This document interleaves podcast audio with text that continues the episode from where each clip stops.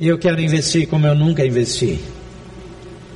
Eu quero ver coisas acontecendo que eu não estou acostumado a ver. Porque tenho um Deus cuja multiforme graça se manifesta todos os dias e hoje pela manhã, e essa vai ser a tônica dessa semana inteira. Nós queremos desafiar uns aos outros a crer como nós nunca cremos.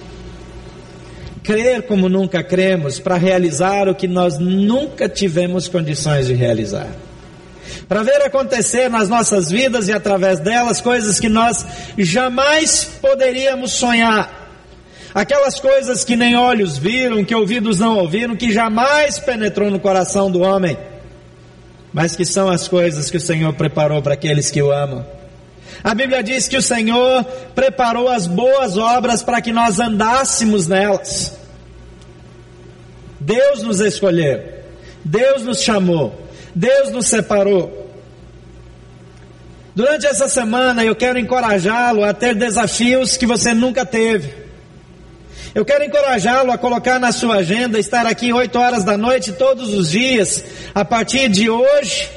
Hoje você vai chegar mais cedo, vai chegar mais cedo, mas vai sair mais tarde. Mas segunda até o próximo domingo. E ter alguns propósitos com Deus, com um Deus que pode mudar a sua realidade agora. Porque nós sempre estamos jogando as coisas lá para frente, para o futuro, para um dia, para não sei quando. Deus está vivo e ativo agora. Ele está aqui nessa manhã. Então você não precisa transferir para outro dia, fazer ajustes na sua vida, porque Deus pode mudar a sua realidade agora. E essa semana é uma semana para exercitar a fé. Eu creio que essa será uma daquelas semanas que vai entrar na história da igreja e na minha história, na sua história pessoal. Muitas vezes Deus mandou o povo de Israel se preparar, e eles faziam aquelas assembleias solenes, mas antes dessas assembleias solenes, eles tinham um tempo de preparação, de limpeza, de purificação. Então não fique de fora. Não deixe para depois, não permita que desânimo, críticas, palavras de morte impeçam você de viver o que Deus tem para a sua vida. Quero desafiá-lo a crer como você nunca creu. E quero que você abra comigo Marcos capítulo 11, a partir do versículo 12. Eu entendo que Deus quer da nossa vida uma vida com resultados e resultados tangíveis, mensuráveis. Na nossa vida, muitas vezes nós temos oportunidades que passam.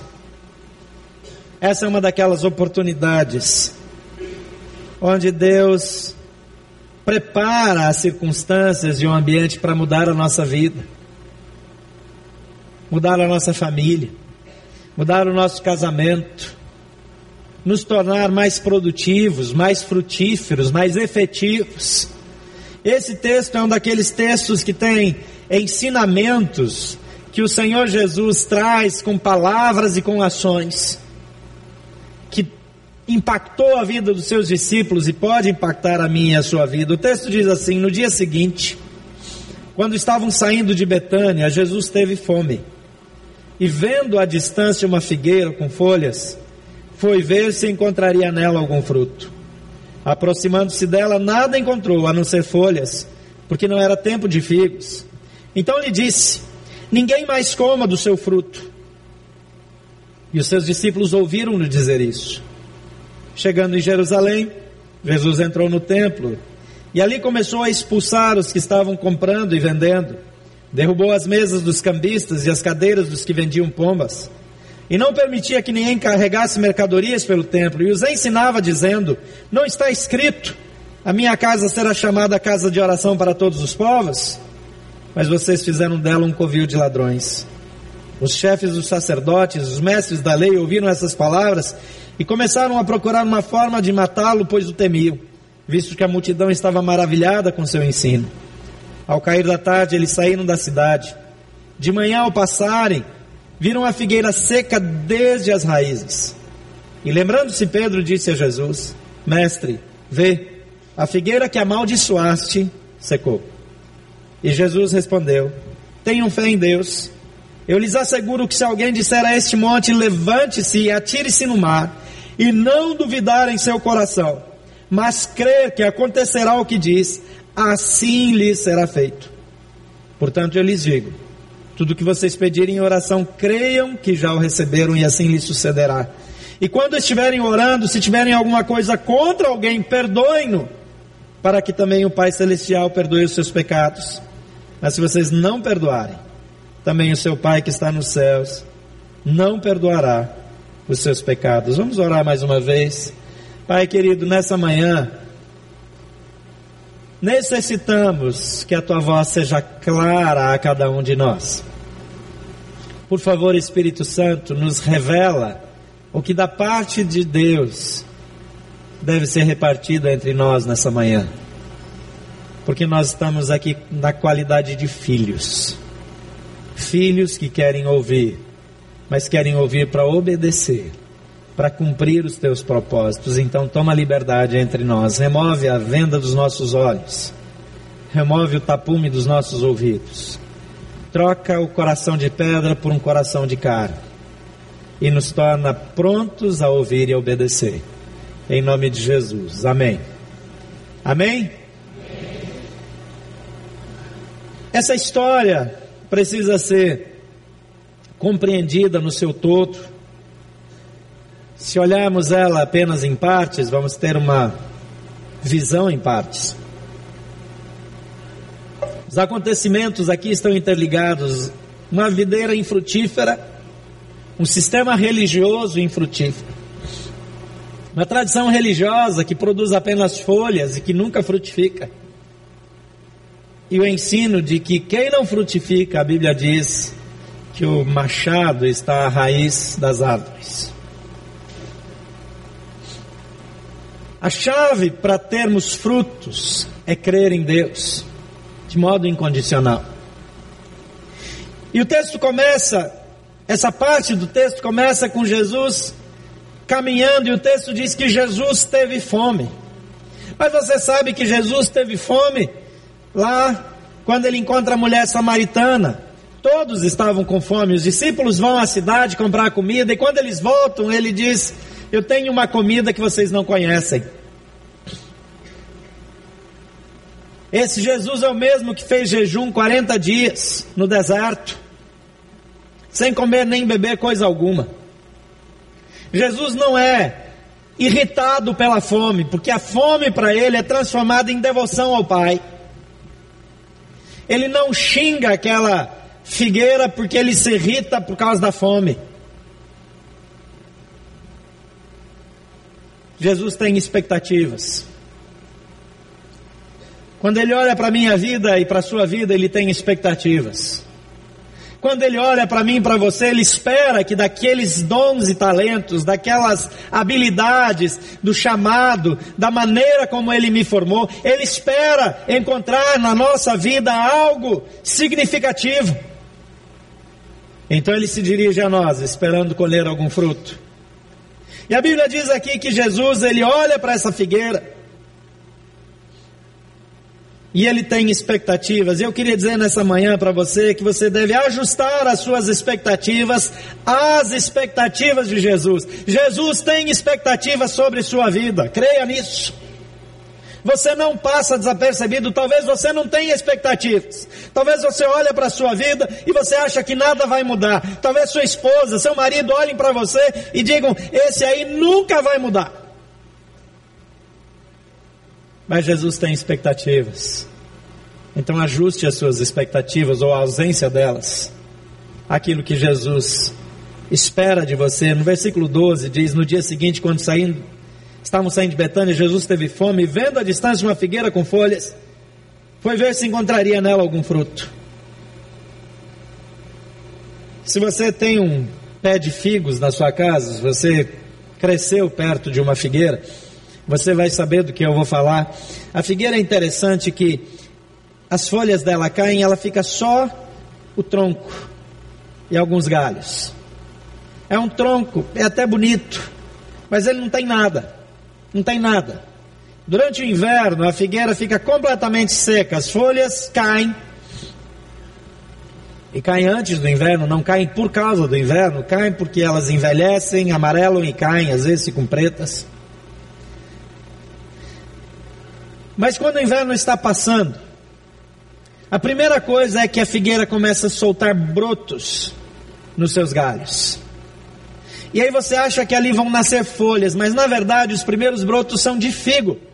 São de fruto. O fruto começa a aparecer primeiro, porque o figo ele precisa do sol nos frutos, nos primeiros momentos em que eles começam a surgir, isso interfere na formação.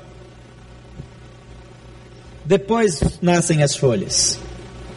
E quando as folhas nascem, elas se tornam folhas largas, grandes, porque nessa fase os figos precisam de sombra. Então elas protegem os figos que tomaram sol no nascimento, agora eles são cobertos. Então toda vez que uma figueira tem folhas, deve ter figos nela. Eles não precisam estar maduros necessariamente mas eles estão lá, inclusive o figo ele demora para amadurecer porque ele fica totalmente na sombra. E as folhas absorvem os raios solares. E aquilo que uma árvore pode receber do sol agora é sintetizado por essas folhas e isso é inserido no caule e o caule vai levar essa influência para os figos em formação. Uma figueira com folhas precisa ter figos, ou tem alguma coisa errada.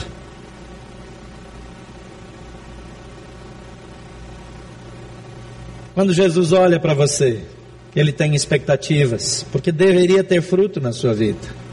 A primeira expectativa do Mestre que vemos aqui é de encontrar frutos na minha vida e na sua vida e não apenas folhas. Nós estamos orando por pessoas que nós queremos levar para Jesus, nós estamos clamando por milagres, mas nós precisamos viver essas coisas. E quando Jesus vem até nós, precisa ter produção em nossa vida. Você deve esperar que a sua vida produza frutos daquilo que Jesus te deu. E você deve esperar o tipo de frutos que Jesus deseja encontrar em você. Uma vida religiosa que não frutifica, atrai repreensão e maldição. E quando Jesus dá uma palavra sobre aquela árvore, ela seca até a raiz. Mas se a gente corta a raiz de uma árvore, ou se a gente derruba uma árvore, o tronco, os galhos, as folhas, as flores, se, eh, se nela existirem, elas ainda continuam se alimentando com a seiva que está no restante do tronco por mais alguns dias. E só depois elas vão murchar e finalmente vão se desprender. Mas essa figueira secou de um dia para o outro. Porque se nós não somos frutíferos, nós não servimos para absolutamente nada.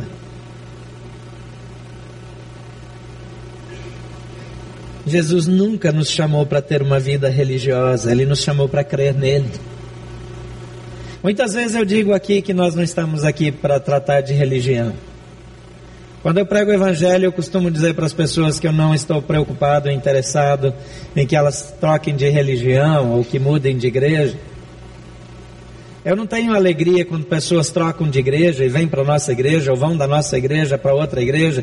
Às vezes, Deus mesmo promove mudanças desse tipo e alguém que já serviu e abençoou aqui vai abençoar outra igreja, vai servir em outra igreja, vai frutificar em outra igreja. Mas infelizmente, a maioria das vezes que nós trocamos de igreja, não é porque nós estamos produzindo frutos, é porque nós queremos nos alimentar do fruto dos outros. Então nós vamos procurar um fruto que nos interesse mais. Mas o nosso fruto não é para nós, é para o Senhor Jesus. Nós não podemos produzir frutos se nós não cremos. Fiel, profunda, significativamente irremediavelmente, irreversivelmente em Jesus. A Bíblia diz que de nós mesmos nós nada podemos fazer. Não somos nós que podemos fazer. Nós dependemos dele. Em segundo lugar, declare novas realidades por meio da fé em Deus. O versículo 21 e 23 diz assim: Lembrando-se, Pedro, disse a Jesus, Mestre, vê a figueira que amaldiçoaste secou. E respondeu Jesus: Tenham fé em Deus. Eu lhes asseguro que se alguém disser a este monte, levante-se e atire-se no mar, e não duvidar em seu coração, mas crer que acontecerá o que diz, assim lhe será feito. Veja o tipo de fé. Jesus está dizendo que com as minhas palavras, com as minhas declarações, eu posso transformar a realidade. Você já parou para pensar quais são as suas declarações ao longo do dia? Eu observo que frequentemente as declarações do povo de Deus não partem da abundância da presença de Jesus, mas da escassez. Nesses dias, vendo os desdobramentos aí da Operação Lava Jato, e vendo as declarações, vendo ministros se encontrar com, com diretor de empreiteira suja e, e etc, etc, etc, eu tenho uma tendência a fazer declarações ruins. Eu tenho uma tendência a não acreditar que o Brasil vai sobreviver. Mas eu preciso, ao invés de olhar para a escassez, eu preciso olhar para Jesus. Então eu disciplinadamente faço declarações de fé acerca do Brasil. E eu começo a declarar prosperidade. E eu começo a declarar o fim da corrupção. E eu começo a declarar que o Brasil vai ser um país de referência no mundo inteiro. E eu começo a fazer declarações pela fé, porque aqui Jesus está dizendo: se você disser, se você declarar, se você ordenar esse monte, sai daqui, te lança no mar, e crê, isso vai acontecer. Mas aí nós discutimos em casa com a esposa, a esposa com o marido, e aí nós fazemos aquela declaração que é a declaração que nós cremos. Que é só uma bênção, não é verdade? Toda vez que você briga com seu marido, com a sua mulher, você faz uma declaração de bênção sobre ela, não é verdade?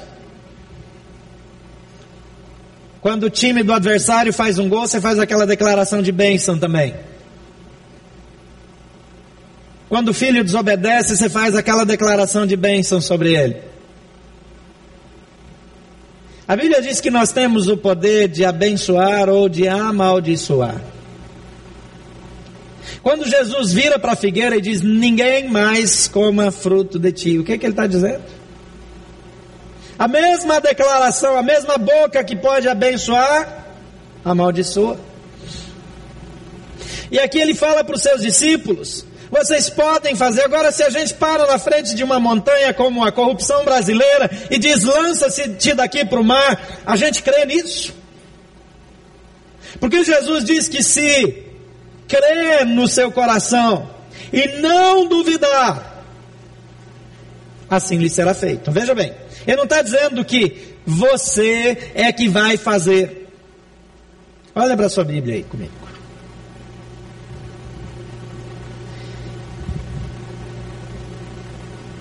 Versículo 22, versículo 23. Eu lhes asseguro que se alguém disser a este monte, levante-se e atire-se no mar. Você pode ler essa parte comigo? E não duvidar em seu coração, mas crer. Como é que termina aqui? Assim, quem é que vai fazer? Sou eu? É Deus. Não é que eu fiquei cheio de poder, agora eu falo para essa caixa, sai daqui e vai para lá só para mostrar meu poder. Eu não tenho poder nenhum, eu continuo sendo a mesma pessoa de sempre. Mas se eu virar para uma montanha física e disser para ela se lançar no mar, eu creio no coração sem duvidar, sim. Eu creio no coração sem duvidar que ela vai continuar exatamente lá onde ela está. É isso que eu creio. Eu falo muitas coisas, não é verdade? Eu falo muitas coisas, mas eu não creio. E quando eu eu vou usar a expressão aqui, amaldiçoo, porque eu não estou abençoando a esposa, o marido, os filhos com aquelas frases. Aí depois eu disse, não, mas eu falei por causa do calor da emoção, eu não quis dizer isso, eu não creio nisso.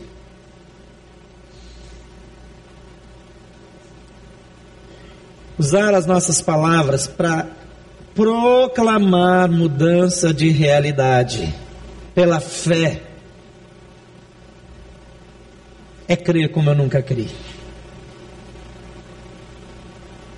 É virar para um filho preguiçoso e dizer toda vez que ele é valoroso, que ele é vencedor, que ele é capaz, que ele vai alcançar os objetivos na vida.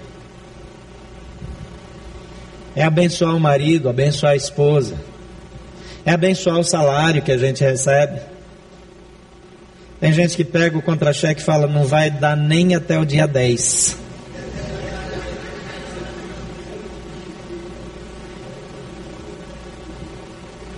Esse mês eu vou ter que escolher que dívida eu vou acumular. Quando você recebe seu contra-cheque, você tem que pegar ele abençoar, dizer, Senhor, obrigado por essa provisão que vai suprir, vai sobrar no fim do mês. Mas nós fazemos declarações ruins e não é auto-engano. Jesus está dizendo, não é alguém que está dizendo, não é um discípulo, não é um seguidor. Jesus Cristo de Nazaré está dizendo: Eu lhes asseguro que se alguém disser a esse monte, levante-se e atire-se no mar, e não duvidar em seu coração, mas crer que acontecerá o que diz, assim lhe será feito. Você crê assim? Claro que não, né? Vamos ser sinceros. Claro que não. A gente crê assim, filosoficamente. Que a gente afirma que a Bíblia é a palavra de Deus. Se é a palavra de Deus, ela tem que falar a verdade. Então, se é verdade, deve ser assim mesmo. Mas assim, né? Não significa o que parece que significa. E a gente começa a arrumar explicação.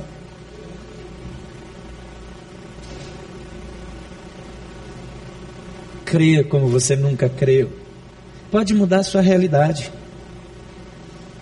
Vai mudar a realidade da sua repartição, da sua empresa. Vai mudar a realidade educacional dos seus filhos. Vai mudar o casamento de um dos filhos que está ameaçado. Vai mudar as circunstâncias, vai mudar a sua história, o seu próprio casamento. Não duvidando, mas crê que acontecerá o que diz assim, lhe será feito. E quando acontece, não fica metido a besta porque não tem nada a ver com você. Só tem a ver com ele. Não tem a ver comigo. Eu fico, quando eu penso no futuro da nossa igreja, eu confesso para vocês que eu tenho dificuldade de visualizar o que nós vivemos hoje, porque eu, toda vez que eu oro, toda vez que eu falo, toda vez que eu penso, eu já visualizo o futuro. E a maneira como eu creio que será, eu começo a sentir como se já fôssemos aquilo que nós nos tornaremos. Mas esses dias pensando sobre isso, eu me dei conta que é mais ou menos isso que tem que acontecer quando nós oramos por algum assunto. Crer incondicionalmente. Nós oramos por alguém enfermo e daí no fim a gente fala assim, mas seja feita a tua vontade. E fala isso não é porque a gente quer a vontade de Deus. É porque a gente tem medo de pagar mico pedindo uma coisa que não vai acontecer. É claro que nós devemos querer a vontade de Deus, mas é interessante que a Bíblia diz também que é Ele quem opera em nós, quem efetua em nós, tanto o querer como o realizar. É Ele que opera em nós, o querer e o efetuar, o querer e o realizar. O nosso querer, quando a nossa vida está alinhada com Deus, vem dele também. Então nós passamos a desejar o que Deus deseja. E nós podemos orar e crer da maneira como Jesus nos ensina a crer. Em terceiro lugar, evidencia a fé de suas orações em suas atitudes. É diferente demonstrar fé na oração do, do que demonstrar fé na atitude. Eu estou com uma crise financeira e daí eu oro a Deus e digo: Deus faz um milagre na minha vida e supre a minha necessidade financeira. Daí chega a hora do dízimo, a gente não vai contribuir. Ou então a gente faz essa oração e diz: Senhor, supre a minha vida financeira e me dá os recursos para pagar essa dívida. Mas na segunda-feira a gente passa lá no banco e faz o empréstimo. Em quem que nós confiamos? Muita gente se enrola e se enrola e se enrola e se enrola. Porque ora como se tudo dependesse de Deus, mas age como se não conhecesse a Deus. Durante essa semana, eu senti um desejo profundo no coração de todas as noites, inclusive hoje, na segunda celebração, de novo. Dar oportunidade para você avançar na sua fé em relação à sua vida financeira, porque eu creio que Deus vai curar pessoas financeiramente essa semana. E eu creio que algumas pessoas vão entrar numa nova realidade financeira. Mas deixa eu avisar você antes que você fique rico. Por que, que você riu? Eu fiz de propósito aqui o meu riso. Sabe por quê? Porque a gente não crê que vai ficar. Não é verdade? É verdade. Então deixa eu falar antes de você ficar rico. Deus nunca dá dinheiro para ninguém sem um propósito. Ele não dá. Não é para você trocar de carro, não é para você ficar metido, não é para você ficar snob, para suas roupas ficarem mais caras, nada disso. Se ele decidir enriquecer você, você tem que perguntar para ele o que, que o senhor quer com isso. Porque ele vai continuar não sendo seu, você vai continuar sendo o mesmo de sempre. O que, que Deus prometeu para todos nós? Que vai nos dar roupa e vai nos dar alimento, que vai suprir cada uma das nossas necessidades. Está certo ou não? Tudo que passar disso não é meu, é dele. Agora vamos confessar, vamos combinar que já passou faz tempo, não é? A maioria de nós. Mas como é que a gente usa? O dinheiro na nossa vida é um teste para ver se a gente crê em Deus. Se eu abro mão daquilo que Ele me deu, e Ele diz que eu devo colocar na Índia, ou na África, ou no Haiti, ou na construção, sei lá, Deus que sabe, mas se Ele disser alguma coisa para mim e eu faço, então Ele diz: Ok, você fez o que eu mandei com isso, no pouco fosse fiel, o que, Jesus diz? Sobre o muito te colocarei. Se você continuar sendo fiel sobre o muito, sobre mais muito, eu te colocarei. Mas nós não somos fiéis. Então, essa semana eu vou fazer algo que eu nunca fiz aqui. Eu vou desafiar você todo dia a dar um passo de fé. E fazer aquele passo de fé com oração, com súplica, com ação de graça. Quer dizer, eu creio, então porque eu creio, eu também oferto, porque eu creio, eu também entrego, porque eu creio, eu sou generoso. Eu vou compartilhar com você algumas situações bíblicas ao longo da semana, mesmo que tenha pregador convidado, eu vou pegar um pedacinho do tempo para mostrar algumas coisas para você, que se você crer, como Jesus está dizendo aqui, a sua vida vai mudar. Vai mudar. Eu não tenho a menor dúvida disso. Mas eu também não tenho dúvida que alguns não vão crer, vão continuar exatamente como estão. Mas a minha oração é que a maioria creia. Para que Deus faça coisas que nós nunca vimos eu sei que alguns de vocês estão enrolados financeiramente, que nem lembram quando começou o rolo. Tem gente que desde que pegou o primeiro salário está devendo e está devendo até hoje. Mas não foi isso que Deus planejou para você. Então diga para essa montanha: sai da minha frente e se lança no mar. E muda de vida. Muda de vida. Se você continuar fazendo o que você sempre fez, vai continuar sendo e recebendo e vivendo exatamente como viveu até hoje. Então evidencie a sua fé, ou a fé de suas orações, nas suas atitudes. Portanto, eu lhes digo, versículo 24: tudo o que vocês pedirem em oração, creiam que já o recebeu. E assim se sucederá. Então, qual é a minha atitude? Eu já recebi. Quem já pediu alguma coisa para Deus hoje de manhã? Levanta a mão. Pediu uma coisa. Então esse assunto está resolvido para você ou não está? Amém? amém? Nem que seja amém pela fé, né? Senhor, eu creio que eu creio.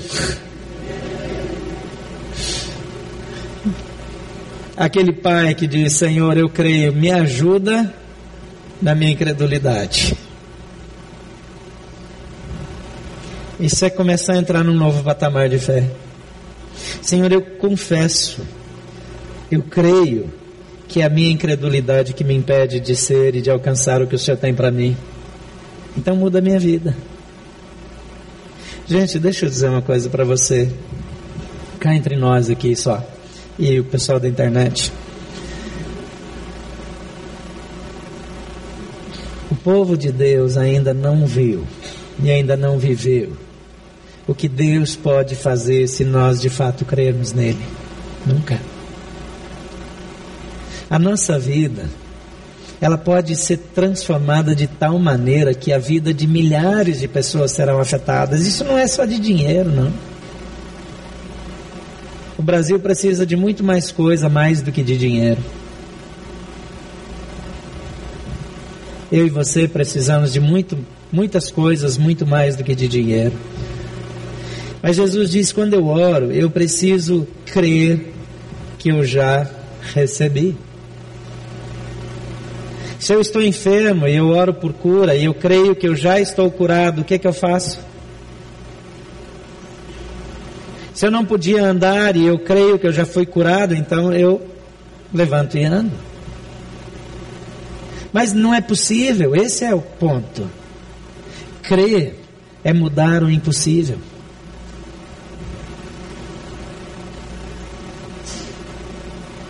Crer é agir como se eu já recebi. Só que Jesus está dizendo aqui de novo, é Jesus, não é um qualquer, é Jesus, ele diz: assim lhes sucederá. Guarde isso no seu coração.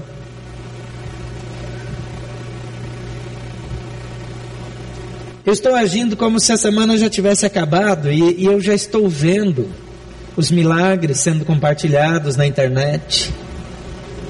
Eu estou vendo já pela fé as pessoas pedindo oportunidade para dar testemunho. Eu estou vendo pelos olhos da fé pessoas cuja vida foi radicalmente transformada. Porque é isso que Jesus ensina. Agir pela fé, crendo que nós já recebemos. Já é uma realidade, não é alguma coisa que vai acontecer.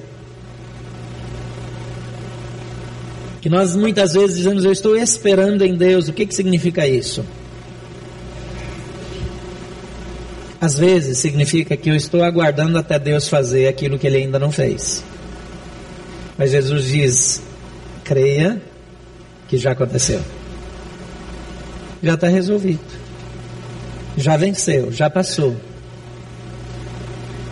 Em quarto lugar, aplique a sua fé de modo coerente em seus relacionamentos. O texto aqui 25 e 26 diz: E quando estiverem orando, se tiverem alguma coisa contra alguém, perdoem. Para que também o Pai Celestial lhes perdoe os seus pecados. Mas se vocês não perdoarem, também o seu Pai que está nos céus não perdoará os seus pecados. O que, que pecado tem a ver com essa história toda? O pecado impede a gente de receber a bênção. Simples assim.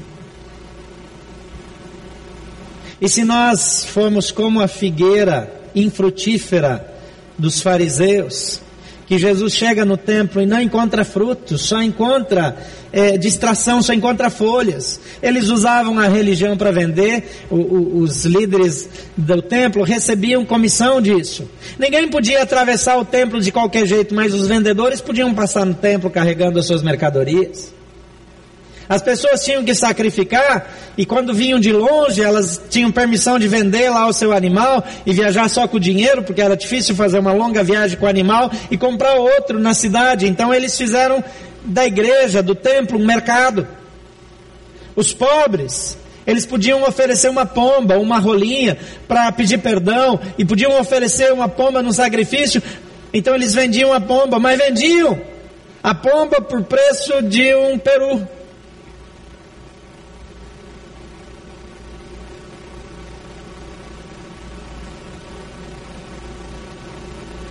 A nossa vida precisa ser limpa do pecado. Nós precisamos eliminar o pecado da nossa vida. Então Jesus está dizendo: se vocês têm alguma coisa contra alguém, perdoe. Porque quando você não perdoa, você não é perdoado. E você precisa ser perdoado antes de ser abençoado. A primeira bênção que você precisa é o perdão, mas a falta de perdão inviabiliza o perdão de Deus na sua vida? E aí você tem que olhar para aquela lista de pessoas que você não ama, que você não tolera, que você tem mágoa, você diz, eu já perdoei, mas não quero ver essa pessoa nunca mais na minha vida. Eu perdoo, mas oro todo dia para que morra atropelado por uma carreta.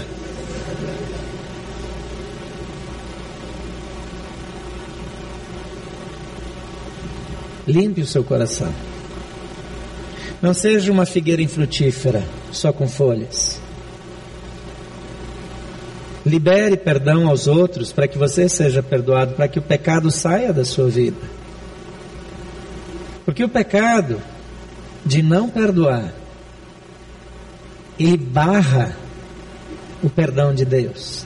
E se você não tem perdão de Deus, você está espiritualmente impuro. E se você está espiritualmente impuro, nada vai acontecer de bom na sua vida. Então nessa manhã eu quero que você faça um exame da sua vida, assim como eu vou fazer da minha. Nós vamos entrar hoje à noite num movimento que só vai parar no próximo domingo, mas que na nossa vida de fato não vai parar nunca mais. Nós vamos ensaiar uma semana para continuar prosseguindo, vivendo dessa maneira, usando as nossas palavras com sabedoria, declarando mudanças de realidade, crendo adequadamente em Deus.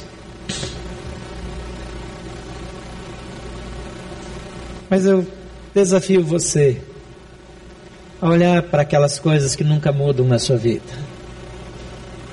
E pergunte para Deus se não está faltando perdão, se não tem pecado escondido na sua vida. A Bíblia diz que aquele que esconde as suas transgressões jamais prosperará. Aquele que esconde as suas transgressões jamais prosperará. Jamais. Mas aquele que confessa os seus pecados e os deixa, confessa e deixa, alcançará misericórdia. Não tem nada na sua vida, no seu passado, que não possa ser perdoado por Deus agora. Agora. Nada. Nada. Não tem nada de feio que você fez na sua história, nenhuma infidelidade, nenhuma traição, nenhum roubo, nenhuma mentira, nem assassinato.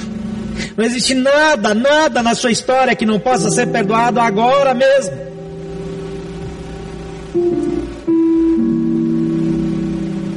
Mas se a sua vida é só uma figueira com folhas, sem frutos, a única palavra que você vai ouvir do Senhor é: nunca mais ninguém comerá do seu fruto. Escolha a palavra que você quer ouvir do Senhor Jesus. Ele me desafia a crer em Deus, ter fé em Deus, a declarar mudanças de realidade. Ele me desafia a viver de modo coerente com as minhas declarações e agir como se eu já recebi. Ele me desafia a ser coerente ao eliminar o pecado do meu coração e perdoar aqueles que me feriram, para que o Senhor me perdoe e para que eu me torne apto a receber do Senhor. Por favor, feche seus olhos. O Espírito Santo de Deus está aqui. Faz uma revisão. Nessa manhã, Verifica quais são as expectativas não alcançadas da sua vida, as orações não respondidas. Verifica na sua história onde há pendências, pessoas que você não perdoou, pecados que você não confessou, gente que você não amou.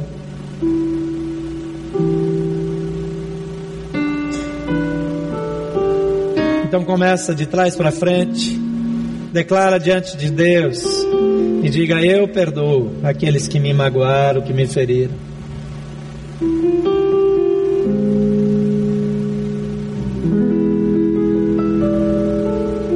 Peça, Senhor, me ajuda na minha incredulidade, eu quero crer em Ti. Me ajuda a mudar a realidade ao meu redor. Talvez existam realidades que precisam ser mudadas, que Deus quer mudar. E agora que você confessou, pediu perdão, liberou perdão, eu quero chamar você a dar um passo de fé para mudar as realidades. Jesus diz: fala para essa montanha, para esse problema, para essa dificuldade, para essa circunstância, saia daqui e se lance no mar. E se você crer em seu coração, em nada duvidar, ser-lhe-á feito. Você quer entrar nessa semana com esse desafio diante do Senhor? Você quer abandonar o pecado, abandonar o passado? Você quer mudar a sua maneira de falar, a sua maneira de viver, a sua maneira de praticar? Levanta do seu lugar e vem para cá. Pode chegar bem perto aqui, pode sair para o corredor. Mas faz qualquer coisa, mas sai do seu lugar. E diga: Senhor, eu quero mudar. Nós estamos entrando numa semana intensa Onde você diz, ah, eu só tinha planejado vir na segunda, na quinta e no sábado. Deixa Deus fazer sua agenda. Muda sua agenda, muda sua vida. Às vezes nós queremos que Deus mude tudo na nossa vida, mas nós não queremos que Deus mexa na nossa agenda. Pode chegar bem perto aqui. Você precisa liberar perdão, você precisa mudar seu vocabulário. Você precisa de uma fé que vai mudar realidades. Você quer crer como nunca creu? Sai do seu lugar em nome de Jesus. Coloca em pé. Chega aqui, tem lugar aqui na frente. Pode sair para o corredor. Eu quero orar com você nessa manhã por um novo tempo. Eu quero desafiar você também que levantou, que saiu do lugar. Não fica preocupado com quem não levantou, com quem não saiu. Isso é individual. Deus trabalha com cada um no seu jeito, no seu tempo. Uma das coisas que a gente precisa aprender a fazer na vida é não julgar. Que a Bíblia diz que vai usar, Deus vai usar o mesmo critério na nossa vida. Pai querido, nós não sabemos crer desse jeito aí que Jesus ensinou. A gente tem muita dificuldade de perdoar também desse jeito aí que ele ensinou. Mas nós estamos aqui em pé diante do Senhor agora, porque nós queremos que o Senhor faça um milagre na nossa vida, que o Senhor mude a nossa realidade. E Pai, eu abençoo agora teus filhos em nome de Jesus. E eu declaro pela fé a essas montanhas que estão na vida deles, prendendo, obstruindo a passagem, impedindo o teu mover, que essa montanha se remova agora e se lance no mar, em nome de Jesus. E Pai, eu quero orar por teus filhos agora, crendo numa mudança de realidade porque não há enfermidade que persista diante do Senhor. Não há pecado que permaneça na vida daqueles que confessam, porque o Senhor limpa e cura do pecado. Não há nada difícil demais para o Senhor. Então, Pai, em nome de Jesus, traz um novo tempo para esses teus filhos agora. Pai, que o Senhor molde as nossas vidas que o Senhor transforme as nossas vidas. Nós estamos aqui em ato de confissão, dizendo, Pai, que de fato nós nos sentimos incapazes, mas por causa do Teu amor, da Tua graça, nós estamos diante do Senhor. Toma as nossas vidas em Tuas mãos. Nos ensina a crer como nós nunca cremos. Nos ensina a viver o que nunca vivemos. Nos ensina a perdoar como nunca perdoamos nos ensina a usar as palavras como nunca usamos e nos leva para um novo tempo contigo em nome de Jesus. Amém.